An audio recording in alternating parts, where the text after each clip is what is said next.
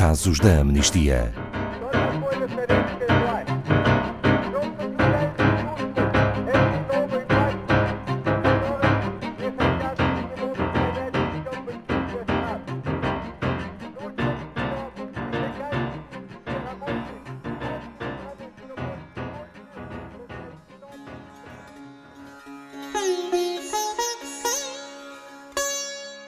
A Amnistia Internacional na Índia, em conjunto com outras organizações de direitos humanos, são os mais recentes alvos das campanhas de difamação e perseguição, aparentemente politicamente motivadas e conduzidas pelo governo indiano.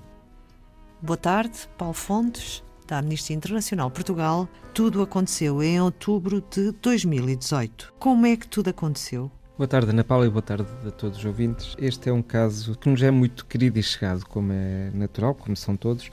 Este um bocadinho por nós vermos a, a realidade de uma, de uma secção da Amnistia Internacional cujo trabalho está a ser intimidado e, portanto, imaginamos muito, muito diretamente como é que uh, isso pode acontecer e prejudicar o trabalho de defesa dos direitos humanos. Uh, nós tivemos, uh, inclusivamente, há, há tempos a falar com uma campaigner da, da Amnistia Internacional Índia, que nos contou como é que foi este caso.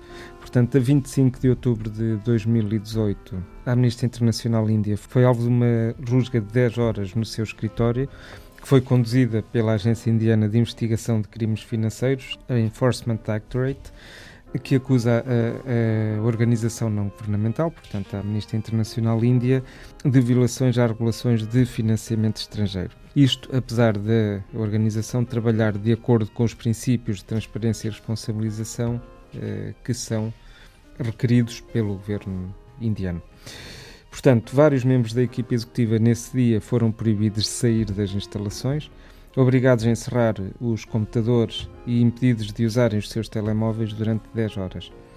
Eh, as contas bancárias da organização foram congeladas, interromperam de imediato o seu trabalho e afetaram, obviamente, a missão da organização no país e as próprias vidas de todas as pessoas que ali trabalhavam. Depois do raid, foi lançada uma campanha de difamação nas redes sociais e entre os diferentes meios de, de comunicação favoráveis ao governo contra uh, a Amnistia Internacional Índia. O mesmo ataque uh, não foi só esta ONG, ocorreu também contra outras organizações de direitos humanos e ambiente, nomeadamente a Greenpeace, a Lawyers Collective e a People's Watch, entre outras. Este ataque decorreu dias depois da eleição da Índia para o Conselho de Direitos Humanos das Nações Unidas.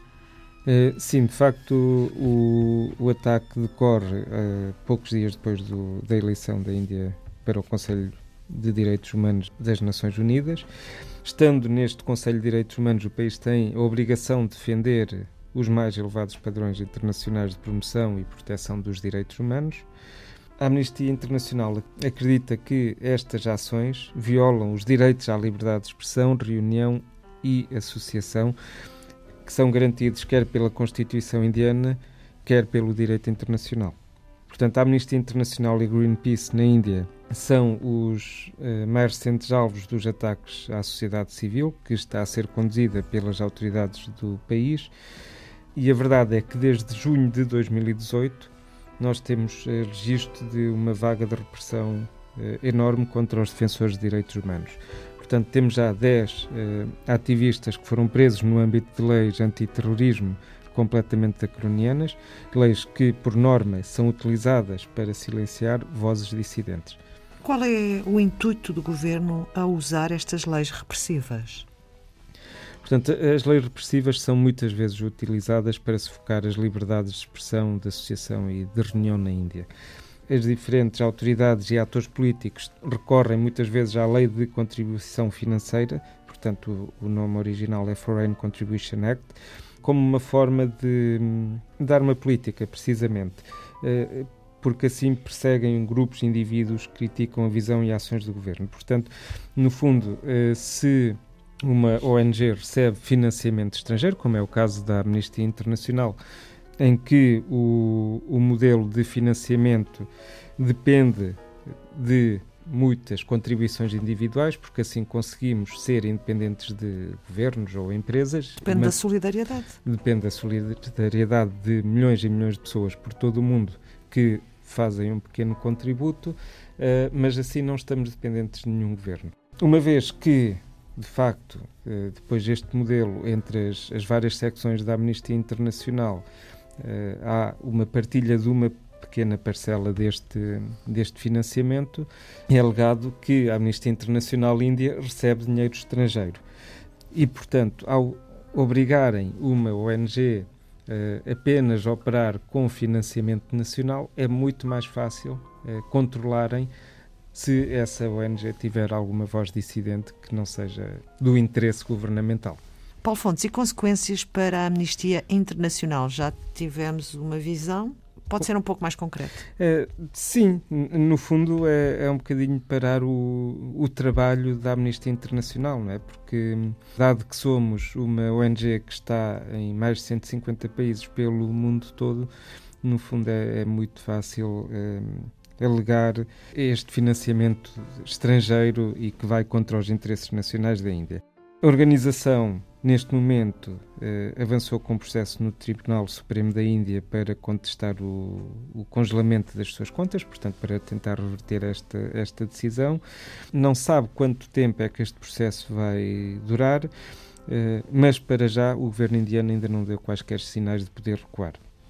Esperam-se também que durante os próximos meses aconteçam novos ataques, porque a vontade do governo não é de facto de facilitar este processo. Uh, no entanto, a Amnistia Internacional na Índia tem mantido as suas operações, uh, apesar de serem reduzidas ao mínimo possível, e tem feito recurso a angariações de fundos locais uh, feitas a partir de 25 de outubro.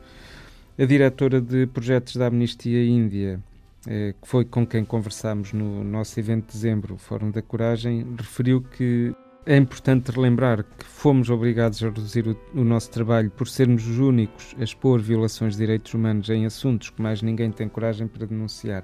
Ela dizia também que ficou muito claro no interrogatório que são um alvo pelo trabalho que fazem. Não é? E se o trabalho da Amnistia Índia uh, foi considerado um alvo e, e estão na maior democracia do mundo, eh, receiam de facto que possam existir uh, consequências para o trabalho de defesa dos direitos humanos no mundo todo.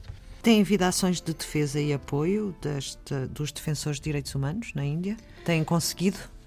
Uh, na Índia e um pouco por todo o mundo, Ana Paula. Um, ehm, por exemplo, em defesa de, da Amnistia Índia e do trabalho de defensores de direitos humanos na Índia, os membros e apoiantes da Amnistia Internacional no Nepal saíram às ruas no, no dia 30 de outubro para se manifestarem uh, junto à Embaixada da Índia neste país e tiveram também um. Pelo menos 30 manifestantes presos, não é? Exatamente, tiver, tiveram um revés no, no próprio Nepal. Uh, há uma restrição deste apoio, desta solidariedade, um, eh, em que 30 manifestantes foram presos por causa de se manifestarem. Já estão todos em, em liberdade, eh, mas é um claro movimento de intimidação uh, deste apoio, desta solidariedade. O que pede a Amnistia Internacional, Paulo Fontes? Bem, nós pedimos, uh, em primeiro lugar, ao Primeiro-Ministro da Índia, Narendra Modi, que pare a repressão contra a sociedade civil no geral. é preciso também que garanta o fim imediato dos processos de intimidação e perseguição contra todas as ONGs e todos os defensores e defensoras de direitos humanos que se encontram presos ao abrigo das leis injustas e repressivas têm que ter direito a julgamentos justos e à libertação mediante o pagamento de fianças.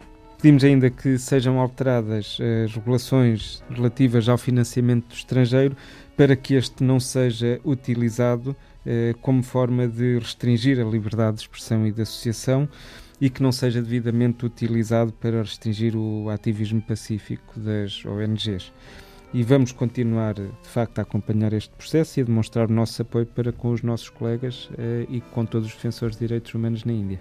Obrigada, Paulo Fontes. Saiba mais sobre este e outros casos em amnistia.pt.